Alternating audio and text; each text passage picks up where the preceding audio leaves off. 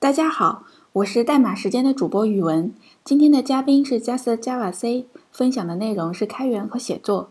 现在越来越多的人意识到写作和分享的重要性了。那么，怎么坚持长期的写作？这样做有什么样的好处？好的开源经历是什么样的？等等。今天将由米度大大来给我们分享一下他的看法。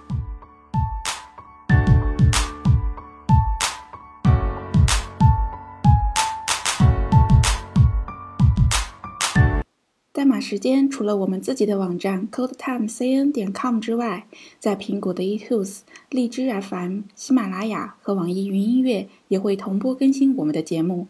在这些语音平台上搜索“代码时间”关键字，可以找到并关注我们的节目。除此之外，我们也有新浪微博账号和微信公众号，ID 都是代码时间。在那里，我们会预告接下来上线的节目内容，也会分享一些和 IT 从业者有关的信息。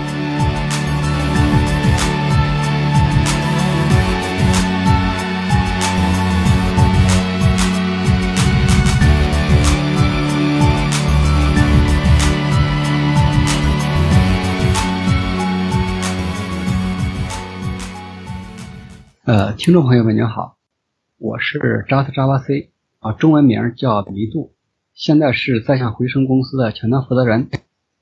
我在之前也经常在稀土掘金、D-Day 或或者是一些 JDK 社区进行一些前端的技术分享。那么今天呢，我在代码时间是第一次去分享关于开源和写作的，这个我之前也没有分享过，所以还是有一些紧张。我之前的话，因为一直在出出版《代码之谜》，那由于很多我个人的原因和出版社的原因吧，导致这本书迟迟没有出版。再早之前，我曾经组织翻译过一本 JavaScript 的谜题，还有翻译了 J3 API 的中文版，现在一直维护 J3 API。那么我业余时间还运营了一个 Flavom 中文社区。啊，平时也是经常在 GitHub 或者是一些别的社区，包括一些知乎，就是可能在网上也比较活跃吧。代码之谜那本书还没出版呢，是吧？现在啊，那本书一直也没有出版，因为最开始我写写作这本书的时候也没有考虑到要出版。后来一个出版社，当时应该是图灵出版社，然后。在网上看到我写了一篇文章，因为当时我在连载，当时连载了两章吧，呃，最早是发布在呃 Java 社区和 CSDN，当时两两章的访问量应该是一周时间，大概是有三十万左右吧，然后后来那个图灵的编辑又找到我，当时也和我谈了，对，追了我大概有两个月的时间吧，就。就没办法了，我说行，那我就就出版这本书吧。那么在出版的过程中，也是就是怎么说呢？这种创作还是非常累的。哦，写书应该还是比写博客要不太一样，是吧？对，因为写博客的话，因为博客是自己的，那么写完了，如果你觉得就是哪写的措辞不好，或者是别人评论说，哎，你写的哪有问题，那么这个可以及时修正的。嗯，那么。书的话，比如说一本书出完了，突然一发行，那么不管书里有什么样的问题，你可能会误导别人，因为这个不是实时可以修复的。包括现在，我之前也是经常写那个微信公众号，那么现在我微信就是更新频频率已经很低了，基本上都是去在一些啊之前可能讲书写的比较多，现在主要就是在知乎和 Second Thought。那么这个。这两个社区的话，第一是我写的文章别人可以评论，评论完了，如果我有觉得他们评论有道理，或者是我写的有问题，我可以及时修正。那么如果是公众号，就是那种模式的话，一旦发出去，就就是没法进行修改了。哦，就我那个什么，还是读者的反馈还是比较重要的。对，一个是就是自己写作的话，肯定要对读者负责，你写的东西，因为任何人写的东西都可能有错误。包括业界比较，就是就是业界的前辈吧，包括阮一峰老师或者是陈浩，就这种他写的文章，那也有很多是错误的。或者是他们写的文章有一些不完善的地方，对吧？包括我我的话，那肯定和他们没法比，肯定也有很多是有问题的。你是写了多少年呢？是从呃呃几几年开始写的？这个应该是我上大学的时候，大概是我第一篇博客，我没记错的话，应该是零八年写的。零八年都写了，现在六七八年了。啊，得有七八年了。那你写博客大概可能写了五年，四五年左右，然后就有编辑出版社就追着你要出书了，是吧？啊，这个主要是就是因为也有很多人在写博客，然后没有出书。我之所以出版社找我，我觉得可能和这个系列有关，因为当时我就想写一个代码之谜这种系列，因为这个系列就很适合去整理成一本书，包括一些很多的一些博客作者。包括很多的博客作者最后都出书了，他们可能就是出某一个系列的，比如说他的文章就围绕着某一个知识点或者是某一个技术去写。如果是特别杂的，就是我什么都写，那么这个即使出一本书，那么这个受众不是很明确，因为不知道这本书要卖给谁。说你既有前端也有后端，既有安卓又有 iOS，那么读者就很尴尬。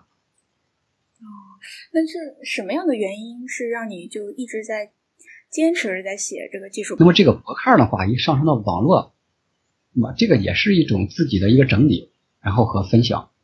那么其中还有一些交流，因为任何一个知识点经过自己的整理，然后肯定有自己的感触啊，把自己的感触写出来，自己的心得体会。那么别人看完了之后，肯定也会有一些心得体会。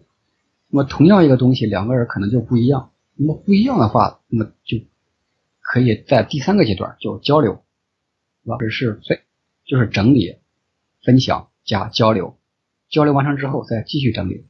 那么这个是一个，就是把一个很多的知识点串成一个知识线，然后再把这个知识线整理成一个知识体系、一个知识的网络。那么这样才有利于自己对整个知识的一个贯穿。就是很有利于能够整理自己的呃知识网络，这是一个好处。对。那你坚，那你为什么能坚持那么长时间呢？坚持的话，其实这个有时候我也比较惭愧，因为别人总是说，然后我在一直在坚持写博客，但是你发现我最近的话，然后其实博客的更新频率不是比之前要低了很多。其实这个坚持的话，其实很简单。其实我们并没有觉得非常难，其实是一个习惯的问题。包括之前我去写一些那个日记，我从初中开始写日记，那么最就是间隔最大的，可能是有一次是十天没有写，那么其他的时候基本上就是三天，就是平均下来吧，就是三天之内肯定会写一篇，就是当时叫日记。那么其实我一周也是写两篇，然后有一篇交给老师，有一篇自己留着。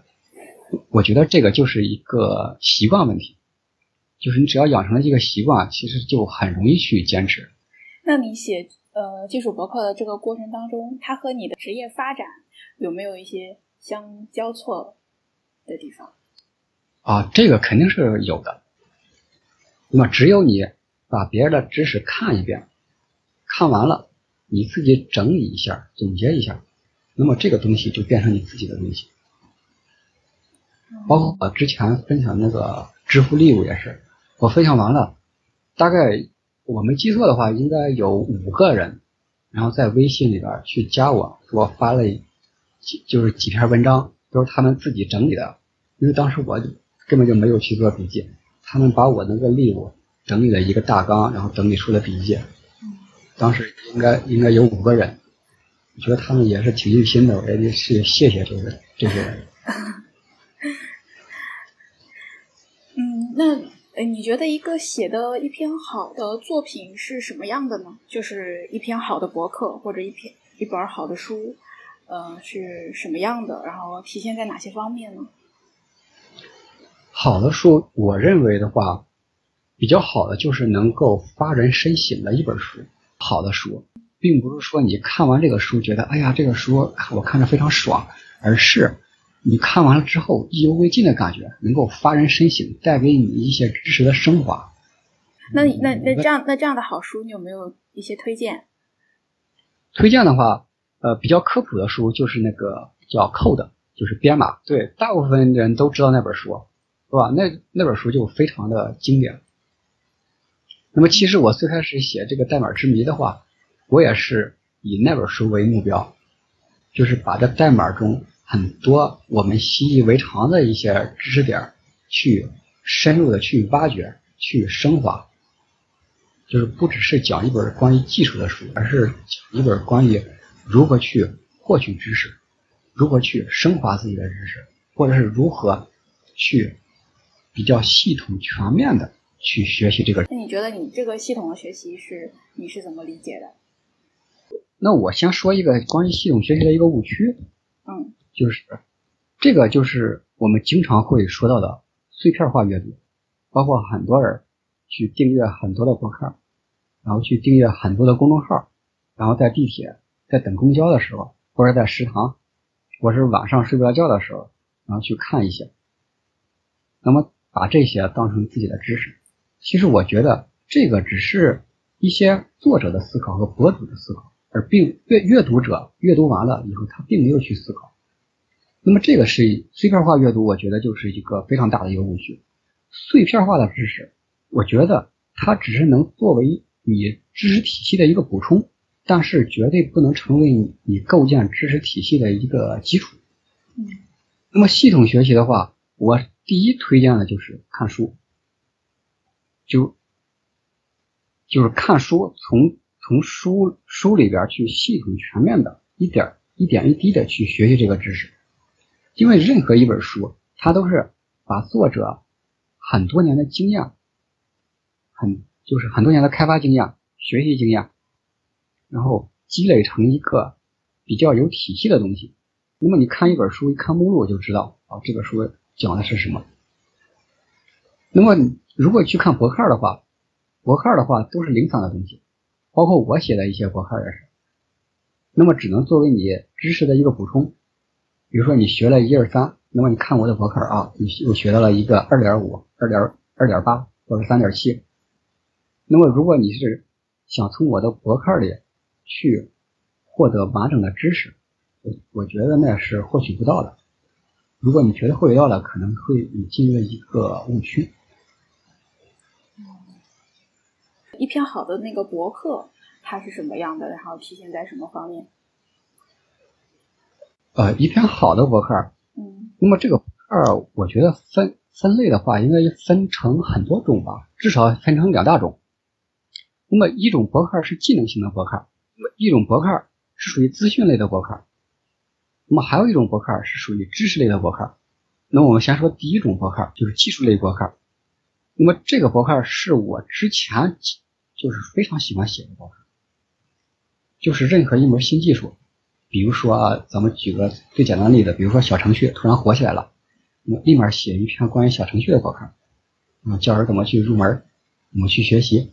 那么这个是属于技术性的博客，就是在介绍很多的技术。那么还有一种就是资讯类的博客，就是追一些热点，比如说任何 IT 领域或是前端领域发生的一些热点。那么这种博客其实时效性是最大的，就适合发微博，其实不适合写博客。那么这个这种博客流量是比较高的，所以就是很多人都喜欢写前两种博客。那么我现在基本上喜欢写最后一个博客，就是知识类的博客。那么这个不是一种新技术，也也不一定是最火的技术。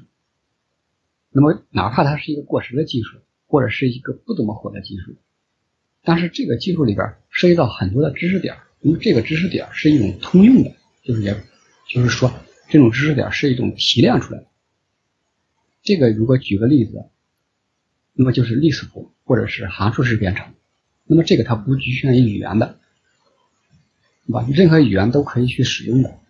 那么把这个函数式编程，或者是响应式编程，把这个提炼出来，然后整整理成一篇博客。那么对任何语言，比如说学 Java 的、学 JavaScript 的，或者搞前端的、搞后端的，或者搞客户端的，那么看完这个，都觉得会很有启发。那么这个就是它不局限于某种技术，而是基于它是在讲解一个知识点。那么这种博客是目前来说我就是非常喜欢的一种博客。哦，那这三类你把博客分了类之后，那嗯，就是怎么样阅读博客？呃，你有没有什么建议？就是对喜欢看博客的一些呃听众朋友。啊，阅读博客的话，以我的就是平时阅读的习惯，就是首先我要去阅读的第一步是寻找。就是大部分人都想去学很多东西，但是找不着，或者是说现在网络上的知识太就是太凌乱了，对，就是海量的知识，知识噪音太大了。那么这个怎么去发现呢？就是每个人可能都会有一些比较好的一些博客去订阅，或者是去看一些社区，比如说稀土掘金、开发者头条，那么这种。如果发现一篇好的博客，那么我的习惯就是把它点进去，点完了之后觉得这篇博客啊非常好，那么我会点到这个博主的主页，再去看继续看他之前的博客。那么这个是就是发现这个博主写了一篇比较不错的博客，那么这个是发现博客了，那么还怎么去发现其他的博主呢？那么一个很好的方式就是友情链接。比如说一个博主，那么他放的友情链接，基本上都是和他水平相当的一些链接，不可能说一个非常牛的一个大神，然后突然放一个小白的链接。那如果真是这种话，那估计可能有一些商业合作。但是大部分来说都会放一些同质的链接。比如说我去看前端的，那我一基本上都是去看淘宝 UED，包括一些支付宝，还有一些腾讯的。美团的，那么这种你可以看到，他们都在相互链接，友情链接里边，那么他们的质量都是很高的。有时候跟着他们的链接，可能顺藤摸瓜又找到了一些百度的比较不错的文章，或者再找到一些饿了么的比较不错的文章。我基本上都是靠就是友情链接，就是大部分都是友情链接吧，然后去找一些文章。之前的话可能会订阅到 Google Reader。因为现在 Google Reader 关闭之后，对，基本上没有非常好的一些就订阅工具了。一般我还是就是放在那个收藏夹里，有时候过去去看看。那你有没有就是长期追追随的那个作者，和你就技术圈里面你长期追随的作者和你比较喜欢的作者？呃，比较喜最喜欢的那应该就是库克了。那么他的每一篇文章我基本上都都会去看。那在很在早之前的话，就是淘宝的玉博，那么他写的文章，他一般在那个 GitHub 上去写文章，那现在也很少更新了。之前的话，可能我刚毕业的时候吧，他的每篇文章我都是必看的。这两个就是确实从从文章的深度和质量上确实非常。那你你有没有就是使用的比较好的一些写作工具的推荐？比如说那个博客的建立啊，或一些呃，或者是写作方法之类的。啊，好的工具的话，现在我的博客都是托管在 GitHub 的 Pages。在在托管之前，我使用过各种的建站工具，应该统计下来应该不下于十种。现在我发现好像有很多就是像你这样类型的比较牛的人，好像都有自己的都有长期写作的习惯。你觉得就是嗯，他们这种长期写作的习惯支持他们的动力是什么？然后支持你的这个动力又是什么？我觉得这个应该分好多种吧。嗯，因为有些人可能是为了营销自己，然后去经常的去写。写完了去各大社区去发，或者有些人去为了找工作，因为我确实遇到过这种人，就是写一些博客或者在 GitHub 上去写一些项目，那么他的目的很纯粹，我就是为了去找工作。有些人我可能技术比较菜，那有些人可能也找到了自己心仪的一些工作，这样还行，居然还能这样，嗯。这就是怎么说呢？居然还有这种操作，就这种确确实也有，我我之前也遇到过。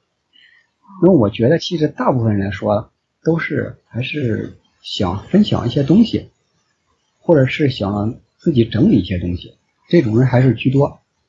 那呃，对于一些呃不太喜呃喜欢写作的一些技术人，你有没有对他们一些比较好的一些建议？嗯，不喜欢写的这种是大多数，因为写的不写的，一般也就是一直符合互联网的二八原则，也就百分之二十的人在创作，其他的都是在看。那么再加一点，就是还有一大部分人在短板，他自己不创作，那么他也在写，他写，他用别人的。特别是像你这样还长期的写，还有规律的写那种原创的，那就更难了。对，写原创的确实是比较难，但是这也是就是难的话，也是我们写作的一个一个动力和目标。就包括我的一个博客，那么我的博客应该在应该在去年，那么我所有的博客，我通过我的统计数据，应该突破了一千万。那！博客访问量，那么真正的访问量应该比这个会高一些，因为有很多没有统计。那么，其实我总结了一下，就是在我之前所有的写作中，都是写一些我之前说过的技术类的和蹭热点类的。这种我之前写的也是非常多，因为当时我我觉得，呃，我的博客可能被更多的人看到，或者是我这个博客一天有一千访问量，可能我是有一种很很高的成就感。当时这也是建立博客的时候。包括就是可能是一零年左右吧，那么从去年开始，我突然突破一千万了，然后我就把我之前所有的那些技术类的文章，就是比较水的蹭热点的文章，或者是专门为 SEO 而写的文章，全部给删除了。那么现在我的博客一天访问量应该才几百，可能不到一千。因为虽然访问量很少了，但是我觉得意义更大了，价值。更大了，因为我觉得博客不只是自己分享的一一个空间，也是自己的一个个人品牌。别人看到我的博客或看到我的文章，那么他应该会想这个作者啊，作者是一个什么样的人。包括我们看一些，比如说我们突然从网上一搜，搜到了比如说陈浩在酷壳上写的文章，那么我们读完了会。突然就有一种很敬佩的感觉，就觉得啊，这作者非常厉害，那么就有这种感觉。嗯，这就是建立一个个人品牌，而不是去盲目的去追求一些流量。毕竟我也不靠流量去增加我的收入，我所有的博客不管流量多高或者多低都没有加任何的广告。那你是怎么保证你的那个高产写作的呢？呃，这个量和质，那就是一个相互的。如果你为了追求量，因为有很多人也是一天一篇，或者是两天一篇，那么可能质就没法保障。那么我我之前的话，一天可能要写好几篇，包括在一零年、一一年追过我博客的那些人可能会有感触。之前在 CSDN 或是。嗯，当时叫 Java I，现在叫 ITI。那么我我一天当时呃基本上都是三篇，就一天三篇。一天三篇，那那时间一点很多吧？三篇可能都一天要写八个多小时。呃，当时写的深度可能没有现在这么高，因为写一篇的话，其实也用不了很长的时间，都是一些时下比较热门的一些技术。包括 Java 和那个当时那个 Groovy 刚兴起来的时候，当时我 Groovy 的教程一天写三到五篇。哇，那这个当时写完，呃，还有一些就是其他的一些教程类的，那么这种当时写完了流量也是非常高。那当时就是我可能个人也感觉是非常有成就感，有那种感觉。因为现在我我再回想一下之前，其实我觉得当时做的还是还是怎么说呢，就是一种可能有虚荣心在里边吧，确实不够脚踏实地。如果现在的话，我绝对不会去写任何那种文章，去追一些热门，去骗一些流量什么的，还是去写一些，哪怕我当天写一篇，我们还是去写一些比较有深度的东西。包括现在我在知乎上去连载一个 V 八的一个专栏，那么那个话基本上我，呃，一周写一篇，有的时候一周都写不出来一篇，因为写一篇的话要查查阅很多的资料，那我觉得这种是非常有价值的，是吧？那您知乎的那篇 V 八的那篇专栏，主要是主要是讲什么的呢？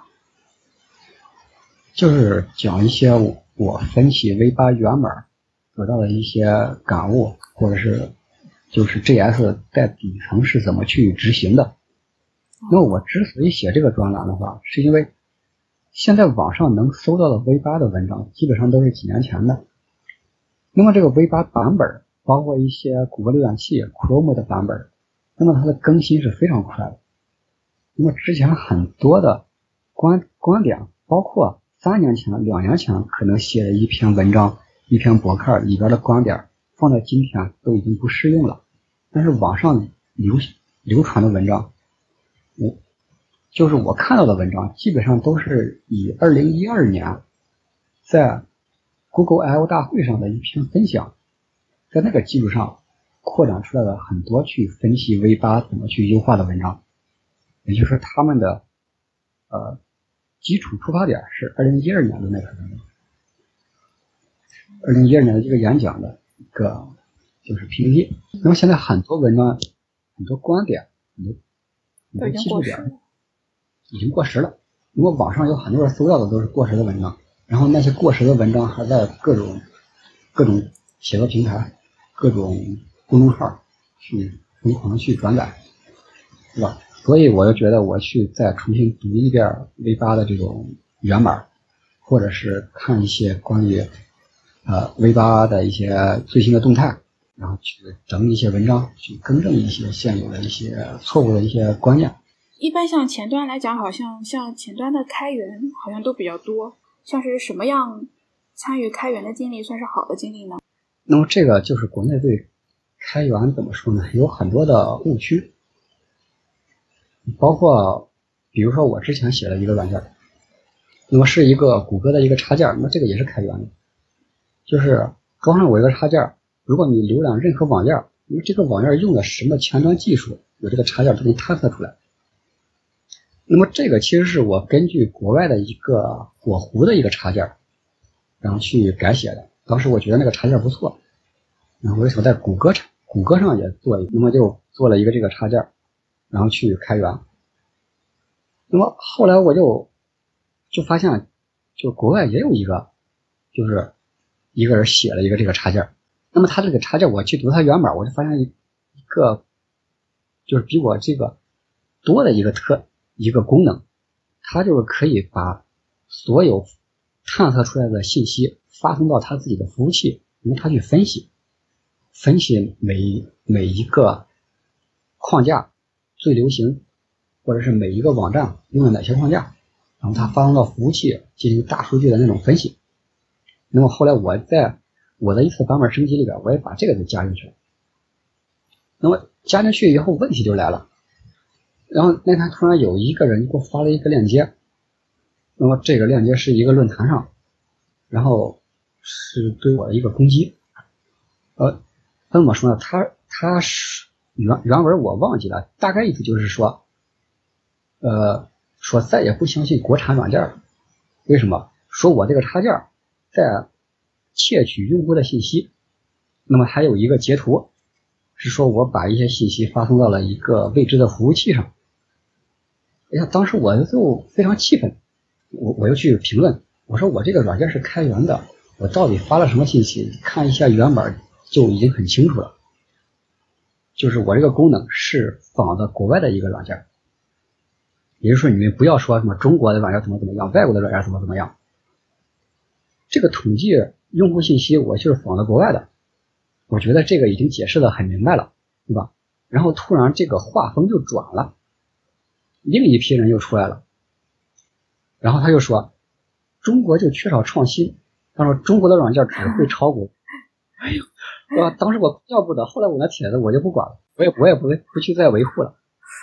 也就是很多人，包括现在，呃，比如说三大框架，对吧？现在最火的有那个由语系开发的 Vue，那么也有很多人去攻击，就是去批判这个 Vue 框架。那么批判的出发点很简单，就是就是因为你 Vue 的作者是中国人，或者是你你这个人，然后你说什么由语系没有创新，抄这抄那，然后最终。还要回归到一个出发点，就是你中国人就是不行，或者是你中国开发的软件就是不行。嗯，那些伸伸手党的戏都比较多。对，而且这种就是就是这这个网络普普遍上，就是对有很大一一批人，然后就对国产软件就是就就看不起你个国产软件。或者看不起这个国内的开发者，那么还有另一部分人就就觉得啊啊，你说国内的开发者开发这么好的一个软件，确实是是一个骄傲，也是一个国人的骄傲。那么这是这是两两批人，所以说有很多时候就是还是就是把一些东西看淡点，淡然一点。现在也有我们的软件依然有很多的人去去说这说那说三道四，你包括之前因为我。那软件之前用了叫那个名字没有起好，用了一个 Chrome Sniffer。后来谷歌给我发了一封邮件，说你这个名字不行，容易产生误区。嗯，因为你里边用到了 Chrome，Chrome 是谷歌注册的商标，我们可以改一下，改一下属于和 for Chrome。好，后来我又改了一下。那么，这个改名是就是我自己默默的改完名。然后我什么也没说，然后也有一部分人，然后抓住这个改名，然后去做文章，所以说有时候做开源也是非常尴尬。那那你觉得什么样的那个开源的一个经历算是让你满意的一个经历呢？哦，我觉得开源的话还是参与度。参与度。对，就是因为大部分人开源的话都是。有很多部分开源软件都是伪开源，就是为什么叫伪开源呢？就是它只是把代码给放出来而已。开源把代码放出来，这只是开源的一个体现。那么开源的价值是，你把代码放出来，放的不只是代码，而是整个你的开发过程，然后可以让别人来参与进来，包括给你提一些建议，包括给你补一些 bug。包括我写的那个那个探测软件，那我觉得最有价值的一件事，或是让我最最感动、最骄傲的一件事，就是我那个上线不久，然后有一个应该是一个巴西人，那么他给我提供了一个西班牙的语言包，他就觉得他说，然后他在邮件里啊给我发，他说。那个在那个巴西也有很多很多人，他周围一些同学和同事在使用这个软件，但是我这个软件只有两个两种语言，默认的是英语，然后其次是中文，然后他做了一个西班牙语，葡萄牙语好像是葡萄牙语，记不太清了，然后给我提供了一个语言包，让我给加进去，那么这个当时我就是非非常感触。因为我因为我自己做的东西得到了别人认可，而且得到了别人的帮助。第一是我帮助了别人，然后别人帮助了我，那么这个是一个互助的。那么一个软一个开源软件，那么怎么看它成功不成功的？就是有多少人愿意去使用。第二是有多少人愿意去贡献。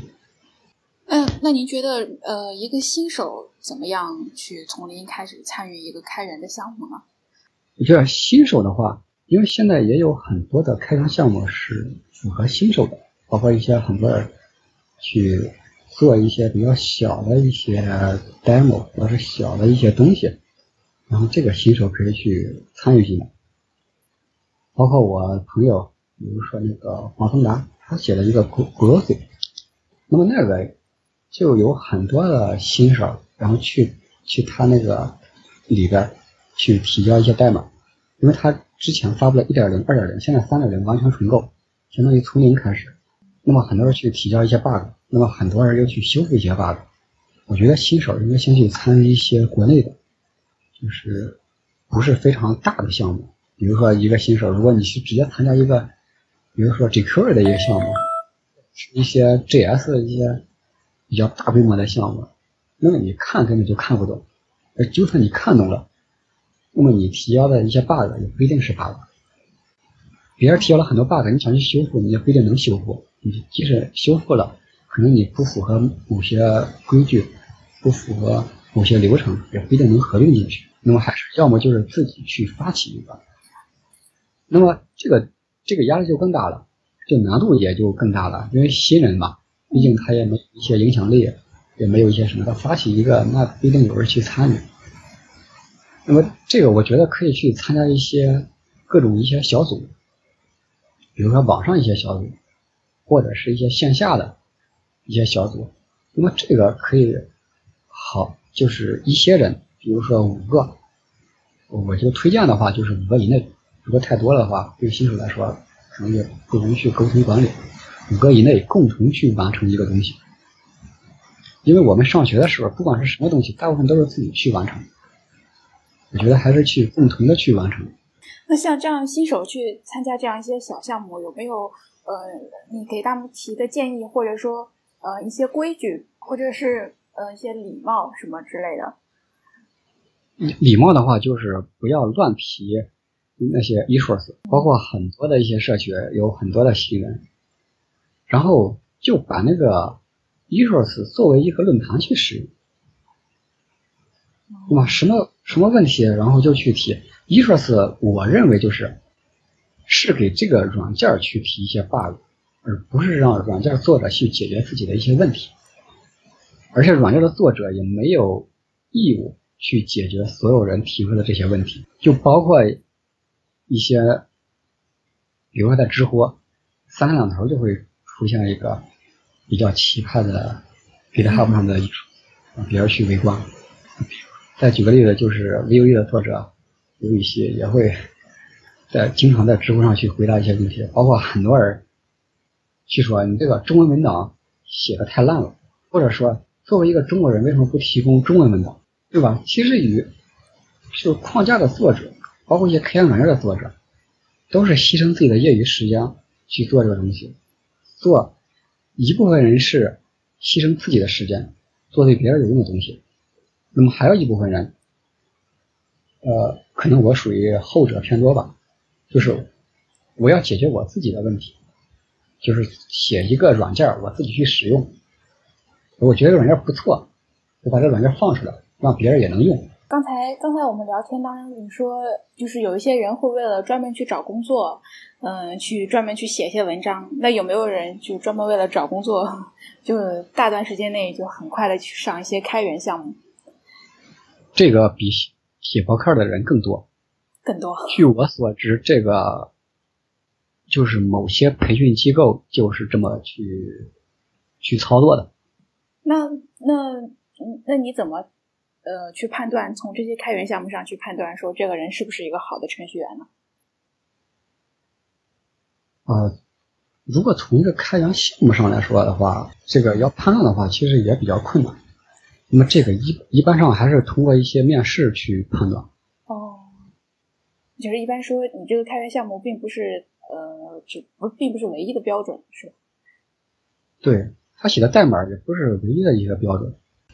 一般我们就是我们公司的招聘标准，第一轮是笔试，一般笔试的话能筛掉一半小一半吧，剩下的再再去面试。一般这种面谈一谈就能谈出来。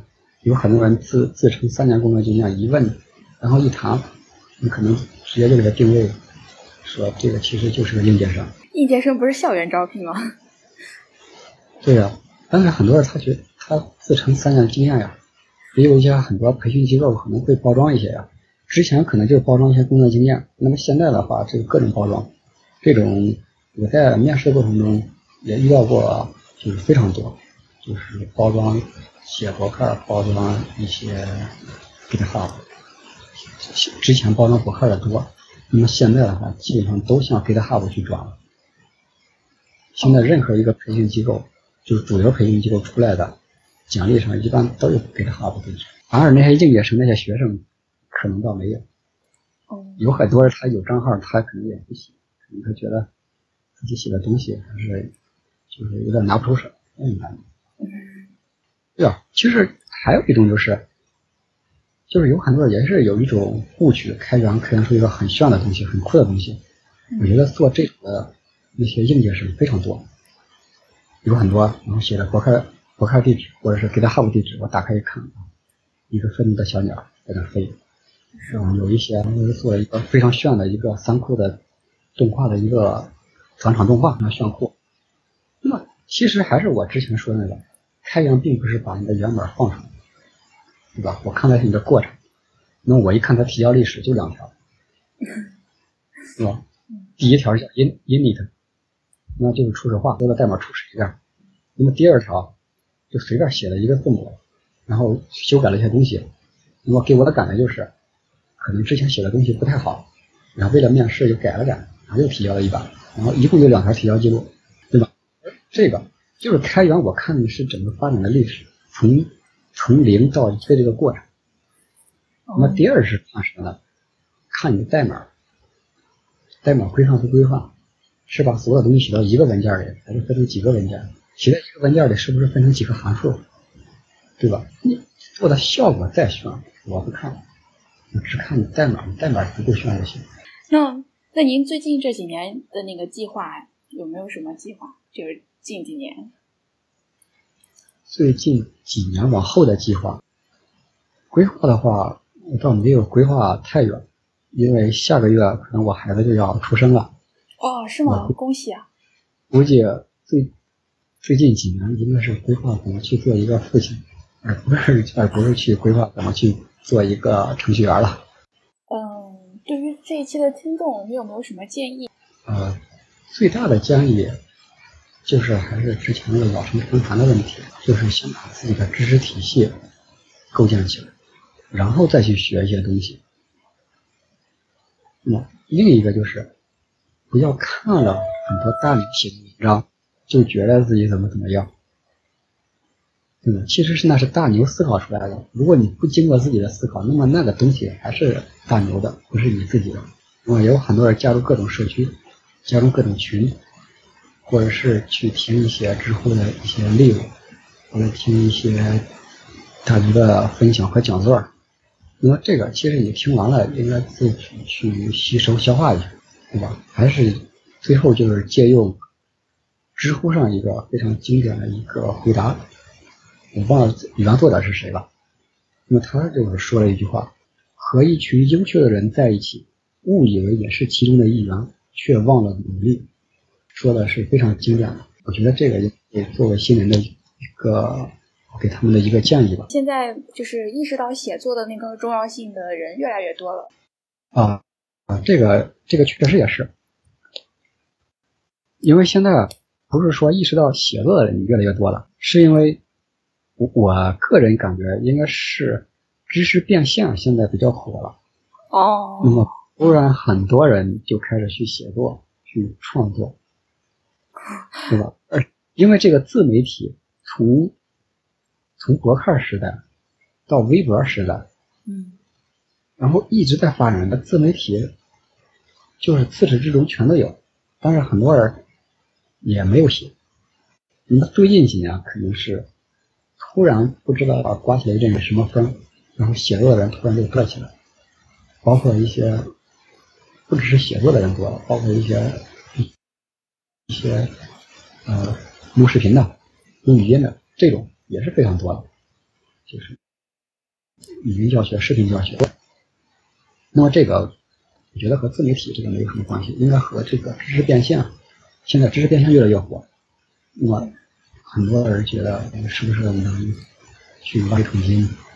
是不是能也变现一下一些呃功利的东西在里边吧？对，开源的项目还是需要踏踏实实的积累，让别人看到你在写一个产品的过程当中的改进和思考是比较重要的。那今天感谢米多大大给我们讲写作的作用，它呢就是能帮助透彻的思考，也能帮助有效的整理知识。谢谢，谢谢你今天抽时间来给我们分享。嗯，没事儿这这个其实这个这个分享应该属于去年，当时就好像说要分享，因为我也是一直忙各种各种事情，后来就耽搁了。行，那就那就先这样吧。嗯，好，那就周末了。